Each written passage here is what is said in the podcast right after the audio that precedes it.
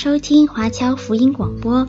我们的制作是免费赠送给对福音感兴趣的朋友，以及希望在圣经真理上成长，并且热心传福音的基督徒。您可以透过电话和电邮向我们索取，或浏览我们的网站 cgbconline.org 来了解我们的最新资讯和制作。您也可以在 Apple Podcast、Google、Spotify 以及 SoundCloud 等各大 Podcast 平台的手机应用程式上搜索 CGBC Online 或加拿大华播来收听华播的制作。我们也欢迎您以自由奉献的方式来支持我们的事工。再次感谢您的收听。我们今天继续。查考《帖撒罗尼迦前书》的经文。那上一次，呃，我讲过《帖撒罗尼迦前书》的四章十三到十八节。那前面的这段经文跟今天我们所读的这段经文呢，是有很密切的关系的。因为在那里，保罗刚刚安慰帖撒罗尼迦的信徒，让他们不要因为亲人的过世而过度的悲伤，要因为明白主耶稣基督的复活。这样的一个盼望，使他们知道他们会再一次相聚。所以，如果上一段经文关于主再来的信息是讲到睡了的人会怎么样，那么今天我们要查的这段经文就是关于主再来的时候仍然活着的人会怎么样。所以，两段经文提到的事情是一样的，都是关于末日的信息，都是关于主的再来，但是他们的重点。他们要强调的重点是不一样的。四章十三到十八节的内容是强调主再来的时候，已经去世的人和活着的人他们之间彼此的关系。那后面今天的这一段是要强调主再来的时候是一种怎样的光景。前面提到主再来的时候是会带来复活的盼望，让信徒得以安慰。而这里今天的经文提到主的再来。是出其不意的，是为了要让信徒可以警醒，是为了建造信徒。所以前面是讲到死了的人会怎么样，今天呢，我们就是讲到活着的人会怎么样。那我们也知道，最近世界并不太平，总是有很多的新闻在充斥着我们的耳目。呃，俄罗斯和乌克兰的战争让人们非常的恐慌。而近期在国内，关于拐卖妇女的新闻，也是让人的心情非常的沉痛。这些的罪，这些的战争，这些的权力的欲望，都让我们似乎忘了，我们其实还在跟新冠的疫情在并存，还有病毒在我们的身边，但是好像我们已经没有人在关心病毒，因为值得关注的焦点太多了。以至于我们都厌倦了。我们讲这个病毒已经讲了两年了。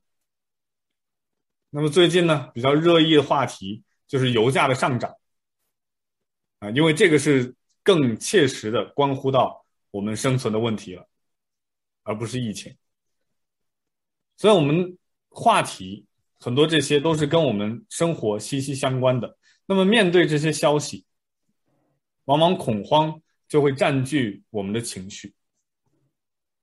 虽然我们现在正在面临很多的困难，但是呢，跟初代的信徒相比，他们所经历的患难是更加的严重。那他们在经历患难的时候，就像我们今天正在经历这种慌张、这种恐慌的时候，我们跟他们一样，不由自主的会问一个问题：主到底什么时候再来？那么今天保罗就要从这一段的经文里面。让我们知晓这个问题的答案。首先，在一到三节这篇经文里说：“弟兄们，论到时候日期，不用写信给你们，因为你们自己明明晓得，主的日子来到，好像夜间的贼一样。人正说平安稳妥的时候，灾祸忽然临到他们，如同产难临到怀胎的妇人一样，他们绝不能逃脱。”那么，在前两节的经文。保罗就提醒信徒，论到那个时候，用到那个日期，不需要人写信给你们，呃，这里他首先用了两个词时间性的词汇，时候和日期。那往往解经家就会说呢，那前面的这个是表达时间的数量，后面的这个是用来表达时间的质量。或者更笼统一点的说，第一个词呢是对时间一个更宽泛的表达，而第二个词呢是对时间一个更具体的表达。但是无论如何，保罗都在讲同一件事情，就是他要回应他们的问题，说你们已经知道，你们问的这个问题，你们自己已经知道答案了。这就和他之前在四章九节那边他的用词一样，他都说不用人写信给你们。因为你们明明晓得，保罗说他们知道，那知道什么呢？那很可能是因为保罗还在那里的时候，还在帖撒罗加跟他们教导的时候，已经告诉了他们关于主再来的信息。那么他在这里马上就要重复他在实地的时候，在与他们同在的时候对他们的教导。那他们要知道的是什么事情呢？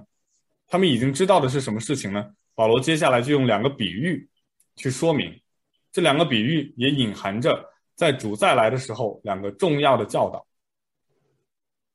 这两个教导是什么呢？是关于主再来的日子，我们不能知道，也不能逃脱。这是两个重点。关于主再来的日子，我们不能知道，我们也不能逃脱。首先，保罗说。主的日子来到，好像夜间的贼一样。那对我们来说，这是一个非常奇怪的比喻，对不对？为什么要把主再来的日子比作贼来到呢？还在夜间来到？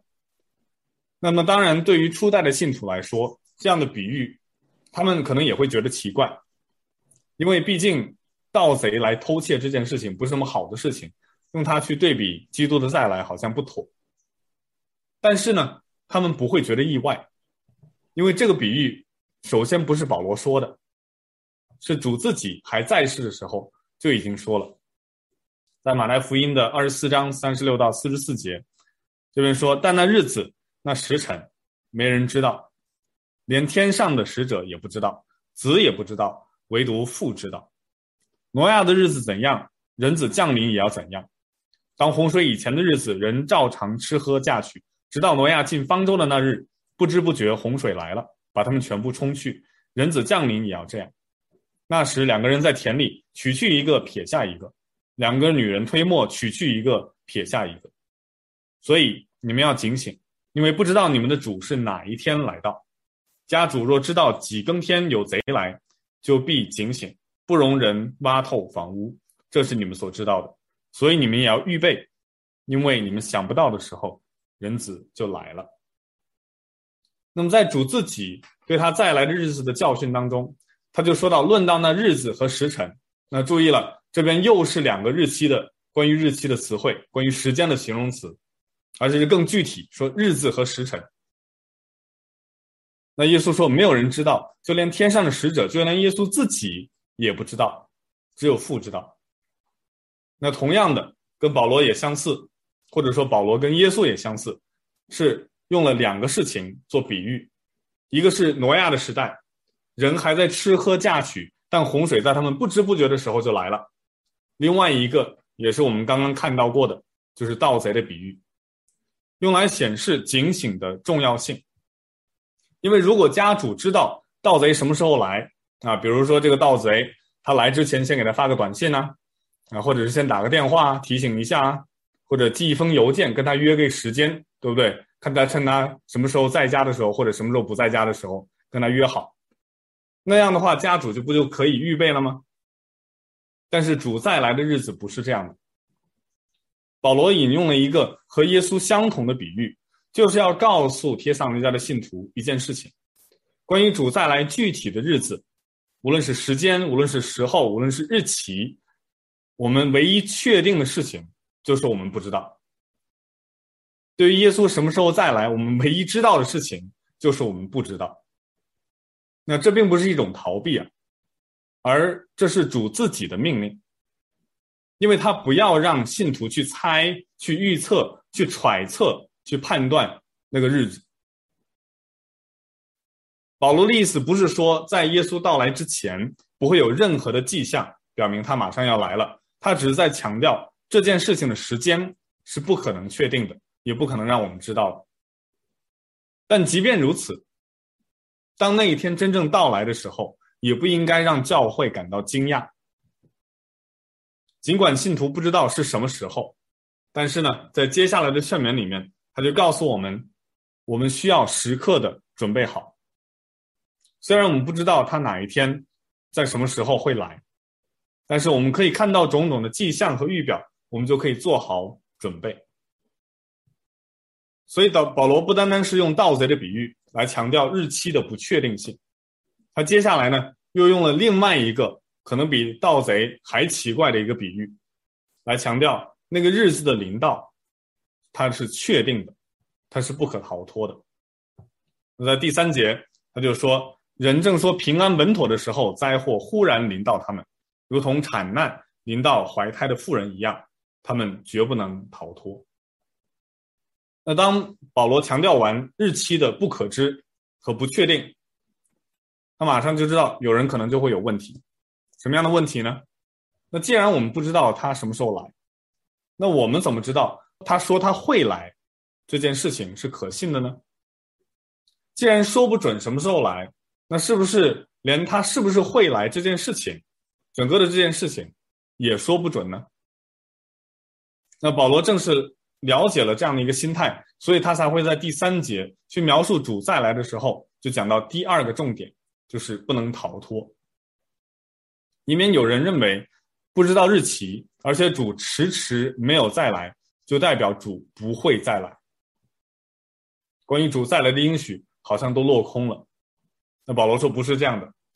对于大部分在世上还活着的人，主的再来是意想不到的。当他们还在说平安稳妥的时候，灾祸就突然来到。那么，这里的平安稳妥，很显然是跟后面的灾祸是连接起来的，是对比的，因为灾祸它的对应就是终极的审判所带来的那样的一个灾祸，所以他在说人的平安稳妥，他们说的那个平安稳妥，平安稳妥这个字还在他们口中的时候，他们所说的就是变为虚假，就被证明。啊，用一句现代的话说，就是这些说的人被啪啪的打脸。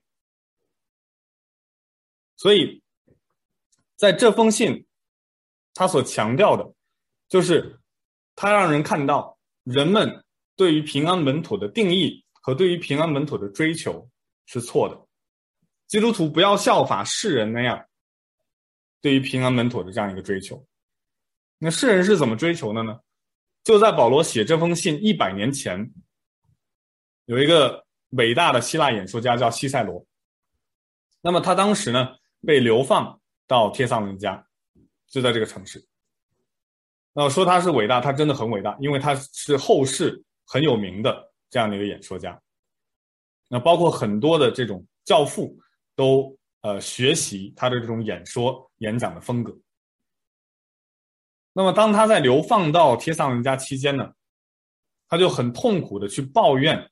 这座城市让他缺乏安全感，因为当时有野蛮人入侵了伊格纳提亚大道，啊，就是连通整个罗马帝国东东西的这样一个路径。那么帖萨伦家人呢，他们就被迫在城墙后面去守卫城池。但是随着凯撒奥古斯都的统治，建立了罗马的和平帝国。那这个时候，他们享受一个空前的繁荣，那平安和稳妥就成为这个城市，甚至是整个帝国的代名词。那帖撒罗尼迦人就从这种和平和有利于这座城市的罗马政治当中，他们受益匪浅，他们可以经商，他们可以不再害怕外族的入侵。所以，当他们用“和平”这个词的时候，当世人用“和平”这个词的时候，是描述了一种政治的现实，就是没有战争，然后社会也很和谐，包括呢，保证为人民带来欢乐和繁荣的安宁，那保罗就指出，这样的一个平安稳妥，正是他们现在所面临的环境。世人都认为是平安稳妥，但是作为其中被逼迫的信徒，他们的日子却充满了患难。因此，保罗在这一段末日的教训里面，他就教导他们说，在外人听起来，可能这样的教导非常的奇怪，但是对于信徒来说，他是拥有一个巨大的安慰的。因为那些仰赖世界的权力、政治的力力量，或者是人的谋略而得来的平安稳妥，终必让人失望。只有在主耶稣基督里面的平安，才是真平安。只有在他里面的稳妥，才是真正的稳妥。而且不久之后，在他写给帖撒罗尼迦第二封的书信《帖撒罗尼迦后书》里面，保罗就再一次的解释主再来的时候会发生的事。他这样说：“他说他们要受刑罚，就是永远沉沦，离开主的面和他全能的荣光。这也是针对那些逼迫信徒，让他们因为信仰而遭受患难的人，对他们实行的审判。”在那段的经文就是针对这些人的。那么当时提到灾祸临到的形式的时候，他用了一个特别的比喻，在这里他说：“好，如同产难临到怀胎的妇人一样。”啊，我们刚刚过了三八妇女节啊，所以提到这个生孩子的事情实在是不妥，让大家都就是再一次提醒大家这种痛苦的情况。但是呢，这种比喻就非常的形象，这里面所说的产难就是临盆的痛苦，它主要用它来说明主的日子的发生，它的那种突然性，同时也强调了主的日子发生的必然性。这也是为什么他后面加了一句：他们将无法逃脱。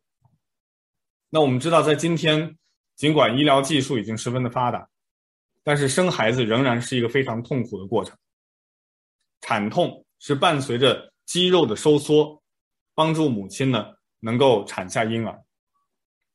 先知以赛亚描述主日子降临的时候，就用了同样的比喻。在马太福音二十四章，主耶稣把主的日子的起初的部分，把它称之为灾难的起头。那在那里，灾难这个词就跟这里分娩之苦是同一个词。那么经历阵痛是临盆前的征兆，而这对应的。对于基督徒来说，就是经历信仰所带来的患难，这也是耶稣要来之前的征兆。那想必在座的很多的姐妹，应该都经历过生孩子的痛苦，所以不需要我一个男生一个弟兄来告诉大家那个过程。但是保罗在这里想让信徒们能够明白，人对于主的日子的来到和我们对于妇人生孩子。我们所看见的有很多相似之处，比如说怀孕的时候，医生会告诉我们一个预产期，但那只是一个参考。到了预产期临近的时候，我们并不知道哪一天、什么时刻会生产，除非是剖腹产，或者是人工引产。在保罗的时代，医疗没有那么发达，对于生产的日期只有大概的估算。而对比主再来的日子也是一样，我们不确定日期，我们拥有的只是他来之前的征兆。那什么征兆呢？生孩子最经典的征兆就是有阵痛。那很多电视剧里面啊，都会说这个生孩子之前最大的征兆是羊水会破。那其实我们知道，一般的情况下是不会的。最多的情况是生产前的阵痛。那个阵痛。它发生的频率会越来越急促，它的间歇也会越来越短，它的疼痛每一次也会加剧。那这就好像主的日子来临的时候一样，会有这类似的征兆，比如说战争，比如说饥荒，比如说瘟疫等等各样的灾难。那它们的出现会越来越频繁，它们之间的间隔会越来越短，而且情况一次比一次更加剧烈。那我想，当我们认真的去观察这个世界的历史的时候，我们就发现，这无比准确的描述了主再来日子的情况和我们所身处的现实。而且，一个更准确的对比，就是当富人知道自己身怀有孕之后，就知道生产是他必须经历的，这是将来必须经历的事情。就好像我们在知道主耶稣升天之后，那么他的再来也是必然经历的。所以保罗用两个比喻来说明主再来的特征。我们回顾一下，是不能知道的，同时也是不能逃脱的。在这里，我们就看到保罗其实把帖撒罗家信徒的问题给调转了。帖撒罗家的信徒，他们的关心的事情是什么呢？是主何时再来，那个 when。而保罗保罗让他们真正明白的是，真正的问题不是何时，而是如何，那个 how。耶稣来的时候是一种怎样的形式？那作为信徒，我们该怎么办呢？是不是保罗叫我们就每个人裹上一条白色的床单，然后跑到山顶上去静坐呢？或者说是呃什么都不做，然后就当这事情不存在，不会在我们的世代发生，就当他不会来，像世人一样照常的生活呢？那我们到底应该怎么样预备呢？在接下来的经文里面。他又这样说：“弟兄们，你们却不在黑暗里，将那日子临到你们像贼一样。你们都是光明之子，都是白昼之子。我们不是属黑夜的，也不是属幽暗的。所以，我们不要睡觉，像别人一样，总要警醒、谨守。”那保罗接下来的教导，就是要让信徒明白自己的身份。我们观察，他没有直接的告诉他们应该怎么做，或者直接说用什么样的态度。来面对主的再来，而是先去阐述他们在基督里的身份是怎样的。这好像很奇怪。那么在这里，保罗再一次去引申之前盗贼的比喻，因为当时贼来的时候，他们偷东西是在夜间，因为是黑暗的，而且大多数人已经睡觉了。那即便那个时候还醒着的人，也正是在醉酒、在宴乐的。那这就跟我们今天不一样。自从我们有了电灯之后，我们晚上也会醒的，对不对？我们现在黑天了，我们还在这边聚会。那么，对于当时的信徒来说，黑暗、睡觉、醉酒，这些都是很生动的，用来描述盗盗贼来偷窃的场景。那么相反的是什么呢？就是光明，就是白昼，就是警醒。如果是这样的时间，就不会被盗贼的来到而大吃一惊，因为我们可以在那个时候，我们可以看得见，而且我们的头脑是清醒的。所以，关于主再来的预备，往往信徒会陷入两种的误区。一种的误区是对基督的再来过度的关注，以至于无法正常的生活，然后与世界就完全的脱节了。那另外一种的误区是误会。基督的再来与这个生活，我与我们现在的生活没有关系，所以让我们的生活与世界上的人没有什么两样。所以保罗在这一段里面着重针对的是第二种的误区来去解释，而当他在之后的帖撒罗尼迦后书里面，就是要对第一种误区，就是那种过度关注的误区而进行解释，在四到八节里面。这四节的经文，它至少用了四种不同的对比，来让信徒明白我们和世人的生活是不一样的，因为我们跟他们的身份是不一样的。那这四个对比是什么呢？我们不是幽暗之子，乃是光明之子；我们不是属黑夜的，乃是属白昼的；我们不是睡觉的，乃是警醒的；我们不是醉酒的，乃是谨守的。这种强烈的对比，就是要让信徒明白，我们从基督里的身份到底是什么，从而这个也会让他在接下来的劝勉会比较有更加有力。那为什么呢？日子不会让他们震惊呢？不会让信徒惊讶呢？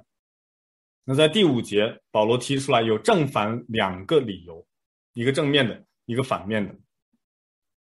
在第五节，他说。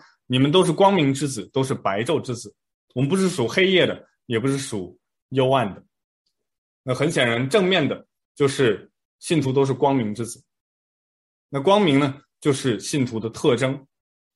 它的意义不是只是在说我们是在光明里面，它有这个这样的一个意思，但不仅仅是这个意思，更多的是指基督让我们变得光明，它成为了我们的特征。保罗要信徒明白，当人们相信基督的时候，他们在基督里就已经是新造的人了。这使他们能够按照上帝的标准，而不是从不敬虔的世界的标准来去看这个世界。撒旦弄瞎了不信的人的心眼，使他们看不到基督荣耀福音的光。但神使他的光照在我们心里，叫我们得知神荣耀的光显在耶稣基督的面上。这正是这样的一个启示之光，让信徒能够成为新造的人，使我们可以不用世俗的角度去看我们今天发生的事情。那么负面的理由也是同样的，当他从正面转向负面的时候，这边我们可以观察到他的主语变了，他开始说你们都是光明之子，都是白昼之子，后面就转向我们不是属黑夜的。不是属幽暗的，那这样的一个转变其实是意味深长的。他在这里说，我们就是我们所有信的人，都不是属于黑暗或者是黑夜的。黑夜跟白昼是对立的，幽暗与光明也是对立的。这是一种非此即彼的表达，因为黑暗是跟神对立的，黑夜也是跟神对立的。所以属乎神的人一定跟那些状态也是对立的，而且成为白昼之子就是满怀期待的等着主的到来。所以保罗在这里要更进一步的让信徒把自己跟世界能够区分出来，让他们知道自己是属于谁的，到底是什么样的人，他们拥有什么样的身份，因为只有这样，他们才会跟随，才会做出来。接下来他要劝勉的行为，那他劝勉信徒具体要有什么样的行为呢？就是在第六节，所以我们不要都睡觉，像别人一样，总要警醒、谨守。保罗的出发点是先指出信徒是什么样的人，然后挑战信徒：你们既然是这样的人，就该做这样的人应该做的事情。所以，既然是光明之子，既然是白昼之子，那就不要睡觉。既然不是属黑夜的，既然不是属于幽暗的，那就总要警醒、谨守。那警醒、谨守是两个动词。第一个动词“警醒”是关于心智上的一种警戒，是随时留心主的再来。那第二个动词是“谨守”，则是强调一种道德方面的，或者说去责备一切放纵的行为。所以保罗在这里。去强调基督徒的行为是两个很重要的方面，一个是内在的，要有警戒的心；一个是外在的，要有好的行为。这是他劝勉帖撒罗尼的信徒在预备主的再来的时候要做的事情。基督徒通过警醒，通过谨守，让他们在他们的生活当中去能够为主的再来去做预备。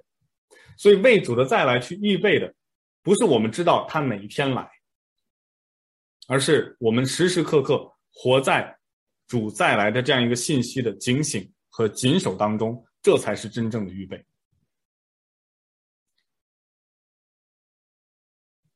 这就是基督徒的本性，我们本应该如此。所以保罗在这里，在甚至在这一整段，他的主要的信息。就是不要担心主在什么时候来，只要警醒谨守，因为到那个时候，主会拯救属于他的人，因为他已经召我们出黑暗入奇妙光明。这里第六节保罗的劝勉同样是分两个部分，一个是消极的，一个是积极的。消极的呢，就是不要睡觉，像别人一样；积极的呢，就是总要警醒谨守。那我们如何去理解？这两个概念呢？这两个劝勉呢？难道基督徒就不应该睡觉吗？所有的基督徒都应该失眠，是不是？晚上就不能睡觉？肯定不是的。那么什么才叫警醒谨守呢？这到底是一个什么样的状态呢？那我在思考这段经文的时候，我就想到了我小时候一个例子。当然，这个跟盗贼的比喻一样，也是一个负面的例子。但是我们从负面的例子去看到这里面的一个信息，它的那个对比还是比较恰当的。那我记得我小学上小学的时候，那个时候尤其是到了放暑假，就不愿意写作业，啊，喜欢看电视，啊，电视上有什么全部全部都看。然后那个时候我们在国内呢，呃，这个也是比较显我这个年代，总是循环播放的是《西游记》。啊八三版的《西游记》，啊，那个时候我就很痴迷，虽然看过很多遍了，还是一直在看，每天都看。那个时候我父母需要上班，那么我爸爸呢是大学教授，所以我放假的时候呢，其实呃他并不是说放假，只不过他不需要教课，他有自己的事情做，但是他的时间呢是比较宽松的，是可以自己去安排的。所以那个时候，如果是我自己在家，我看电视就看得很肆无忌惮。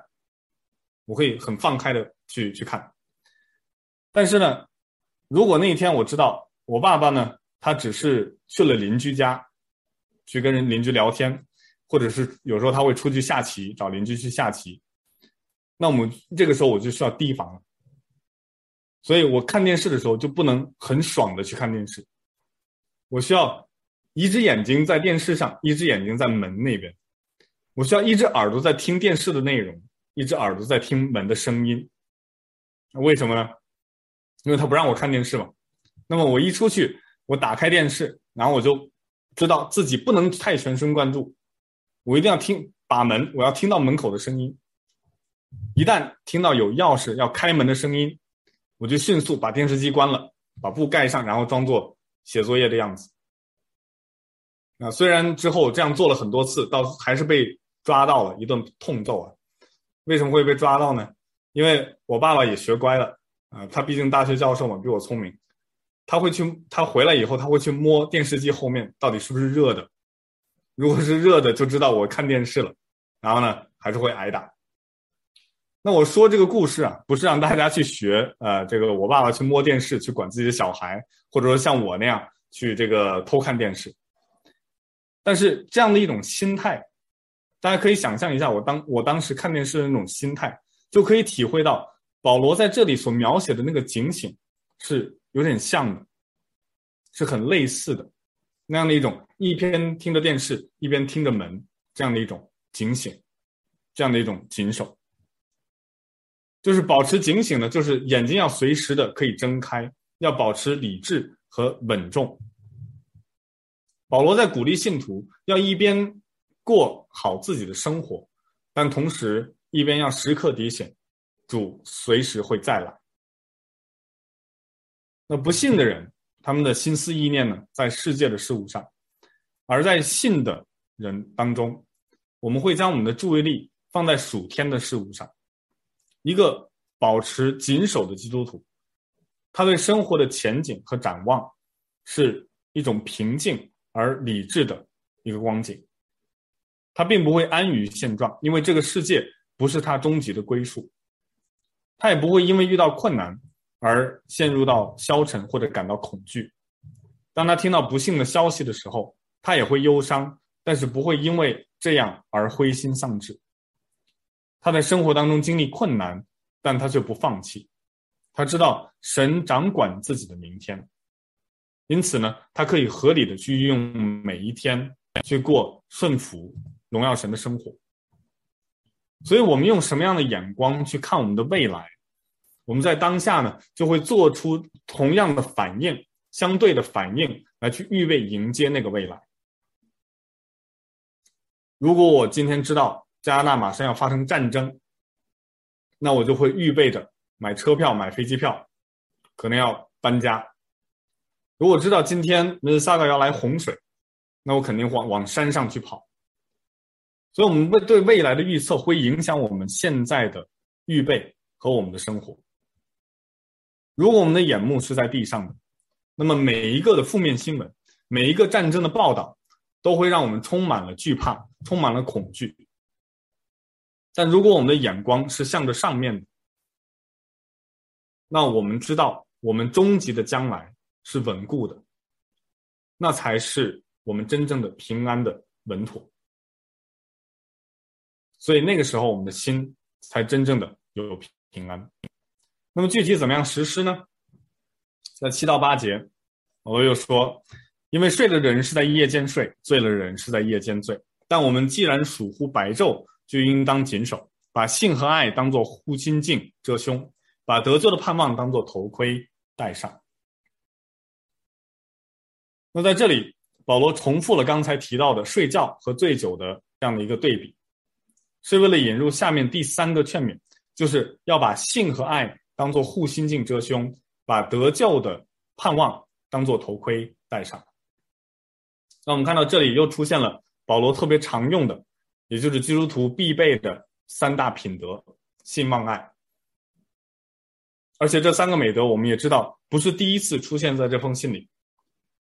在信的一开头，在一章三节，保罗就称赞他们说。在神我们的面前，不住的纪念你们因信心所做的功夫，因爱心所受的劳苦，因盼望我们主耶稣基督所存的忍耐。所以保罗是让他们把已有的、已经有的这个美德更加的发挥出来，不是让让他们重新去获取一个没有的东西。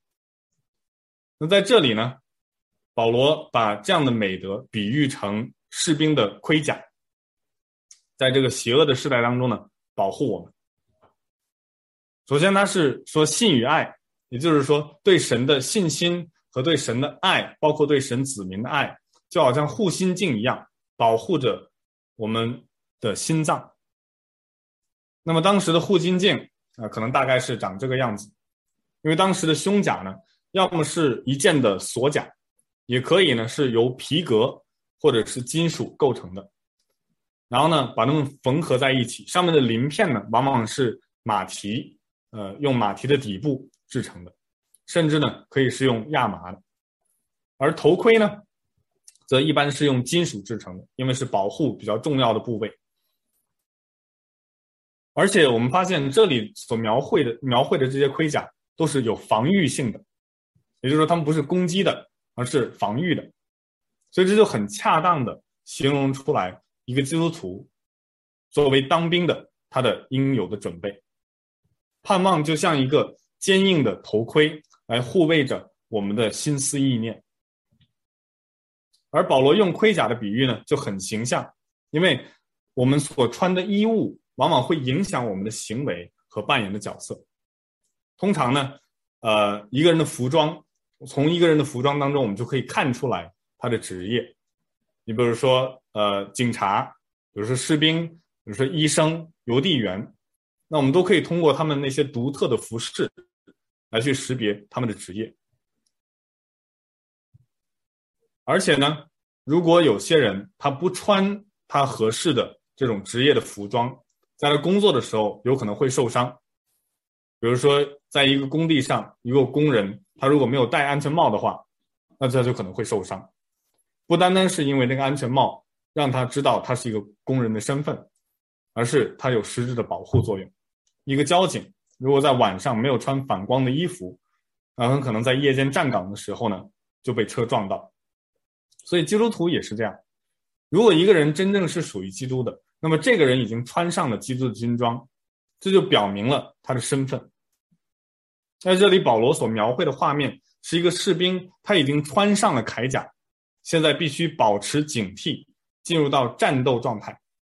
他在放哨，他在站岗。以避免受到敌人的伤害。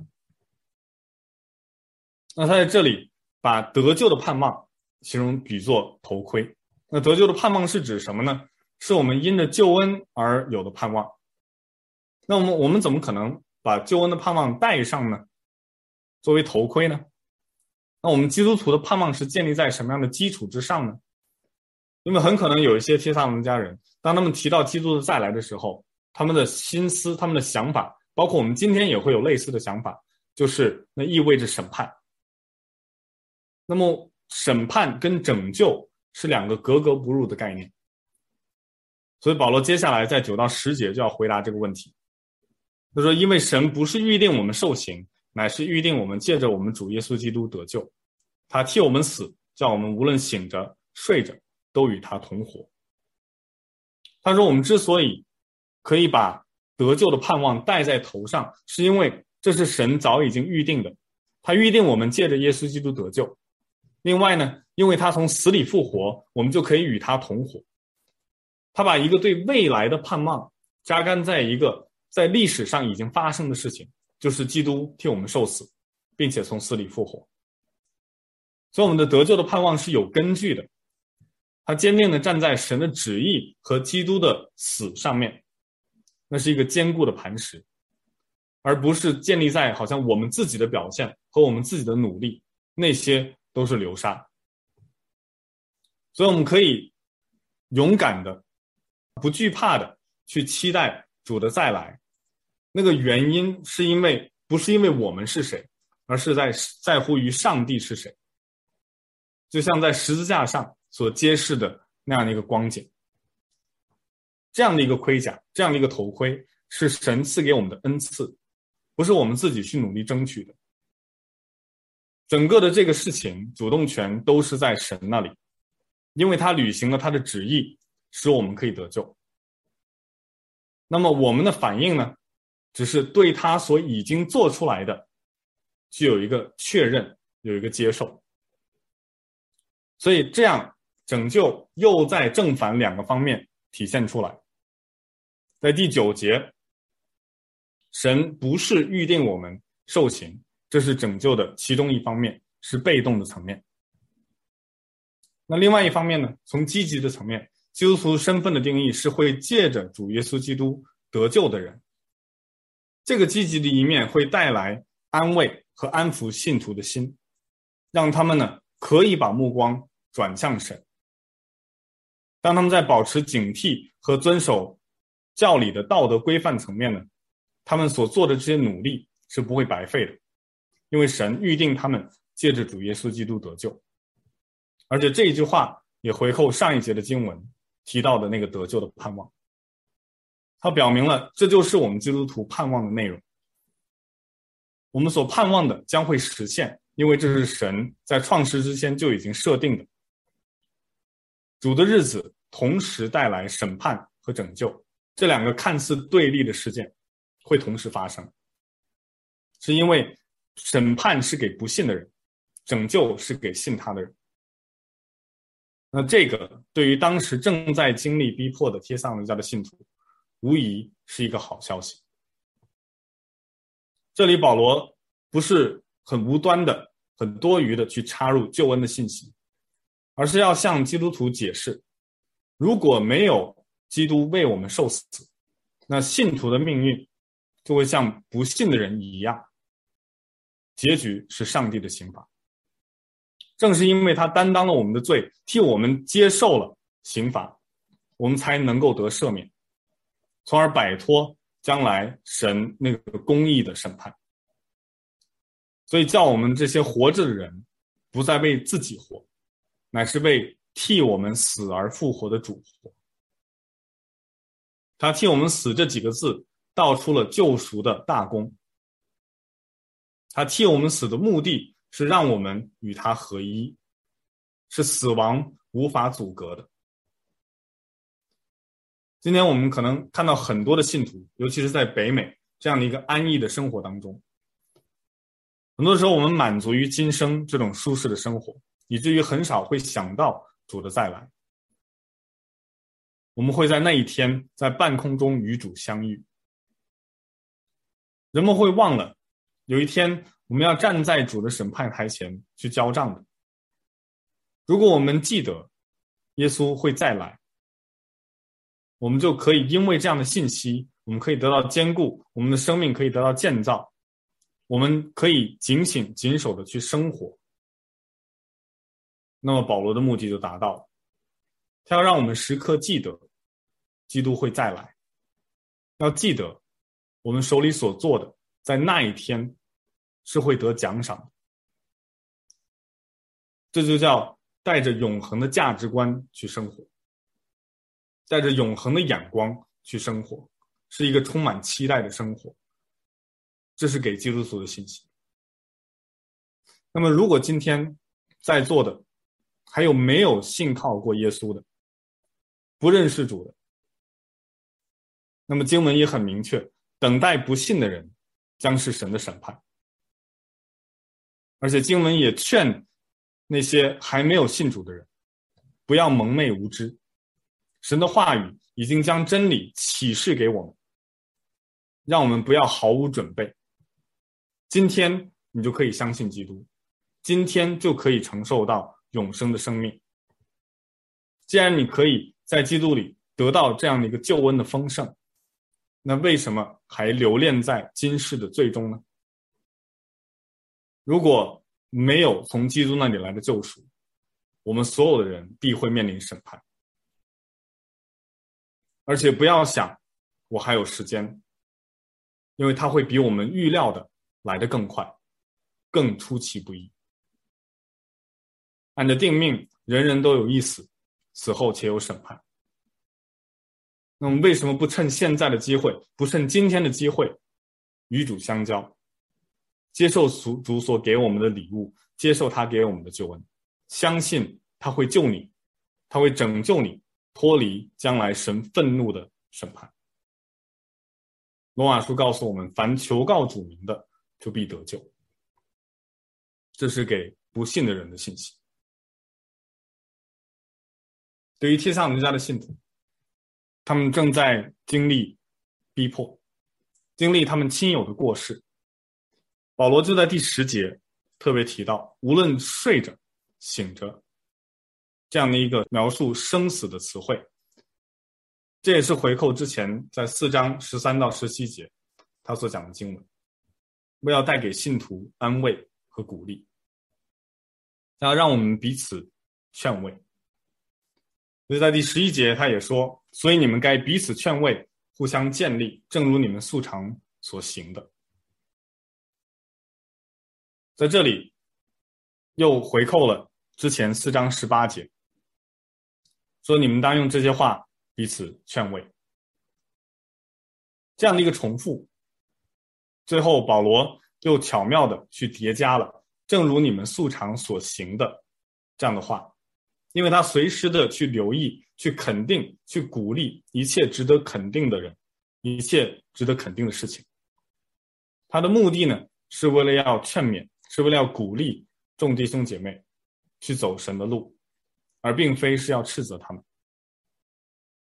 这里他也提到互相建立，因为他时时把群体的这种属灵的健康要交在每一个人手里，而不是特殊的几个带领教会的人手里。虽然这种安慰和造就都是建立在使徒的教导之上的，但是在属灵的牧养的责任不仅仅是落在教会的创始人或者是领袖身上。保罗鼓励他们在面对死亡的悲伤、面对主的日子的困惑的时候，要用使徒的教导和教会成员的互相支持当中，在那里去寻找答案。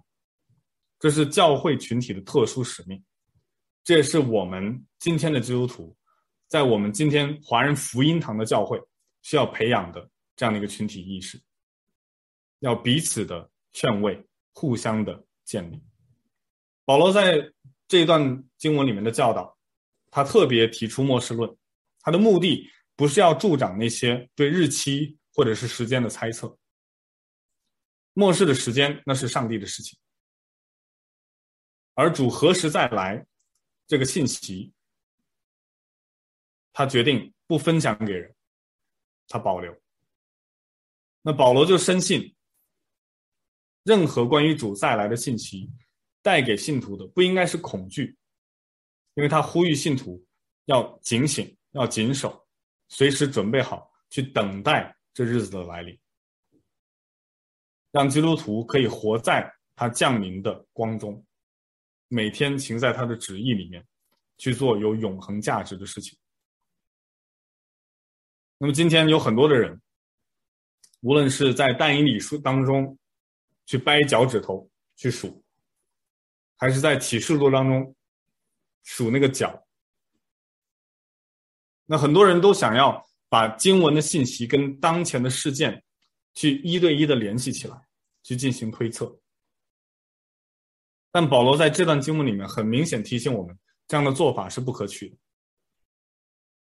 所以不断的去分析，呃，今天在以色列或者中东发生什么事情，俄罗斯和乌克兰的战争到底对应哪一节的经文，这对我们来说是没有意义的。基督徒的焦点应该放在准备上面，而准备不是基于对这个时代、对时事新闻的准确的解读，而是生活在信心、爱心和救恩的盼望当中。今天，在一个如此舒适和消费主义、唯物主义的时代，也有很多的基督徒不关心末世和审判的信息，让这些的想法呢，就好像书架上面常年积累灰尘，然后从来不去读的书一样。很多人会更在乎他眼前的幸福和繁荣，他眼前的平安和稳妥。来自世界的平安和稳妥，从而淹没了在他们心中对主再来的信息的应该有的敬畏。所以，我们今作为今天的基督徒，我们对主再来的信息应该有什么样的反应？我想，一个比较合适的反应是不应该痴迷，但更不应该忽略。信徒对主带来的信息不应该痴迷，但更不应该忽略。真正的基督信仰，一定是具有一个末世的眼光的。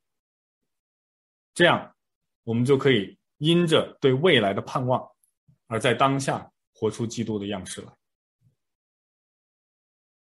当我们最后去回顾这一章的时候，有很多的教义，有很多的信息，但是有一件事情对我来说特别的突出。他所讲的，不只是基督会再来，而且他更进一步的。是那位再来的基督，就是为我们死而复活的那位基督。在四章的第十三到十八节，在五章的一到十一节这两个部分的经文当中，保罗都强调了基督的十字架和他的复活，包括他的再来，这三者必须融合在一起。他们最终的目的都是让我们可以永远的与他同在。四章十四节，他就说：“我们若信耶稣死而复活了，那已经在基督耶稣里睡了的人，神也必将他们与耶稣一同带来。”在本章的十节，他替我们死，叫我们无论醒着睡着，都与他同活。这就是基督徒的盼望和信仰的基础。这实际上就是福音，就是好消息。这是我们信仰的本质，就是耶稣从死里复生，为了让我们与他能够联合。当他来的时候，我们会永远的与他同在。我们即将到来的君王，就是那曾经被钉在十字架上，并且为我们三天之后复活的救主。